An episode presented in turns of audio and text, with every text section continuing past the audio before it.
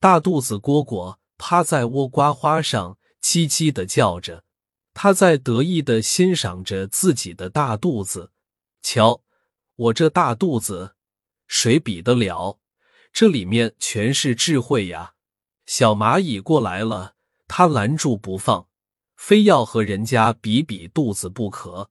小蚂蚁说：“我不比肚子，我还要劳动呢。”大肚子蝈蝈并不介意，因为他已经看出来了，小蚂蚁的肚子没有他大，便得意的说：“哼，我就知道你不敢比。”大肚子蝈蝈一边啃着倭瓜花，一边喝着露水，它完全不用劳动就可以得到食物，因此它整天只知道炫耀自己的肚子。小蜜蜂过来了，它要和小蜜蜂比肚子；小蜻蜓过来了，它要和小蜻蜓比肚子。小蜜蜂和小蜻蜓都有自己事情，不屑一顾的飞走了。大肚子蝈蝈气坏了，肚子里一股一股的，恨透了小蜜蜂和小蜻蜓。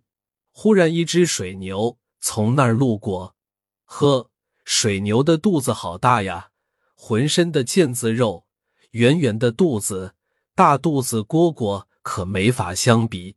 可大肚子蝈蝈天生比别人要强，水牛的肚子比它大，那还行。大肚子蝈蝈要跟水牛比试比试，他一口气一口气的往肚子里运气，要用气儿把肚子充实起来。那肚子果然一下一下的鼓起来了，肚子已经好大好大了。可他看看水牛的肚子，不行，还没赶上。于是又继续吸气，一口一口，那肚子像气球一样。又圆又鼓了，突然，砰的一下，大肚子蝈蝈的大肚子爆炸了，成了一个烂菜花。水牛一步一步的走了，他不知道大肚子蝈蝈在和他比肚子，更不知道因为和他比肚子，大肚子蝈蝈撑破了肚皮。他有事情，他要耕田的。后来，还是小蚂蚁帮忙。一针一线的帮大肚子蝈蝈把肚子缝起来。大肚子蝈蝈接受教训了吗？那还得看他的行动。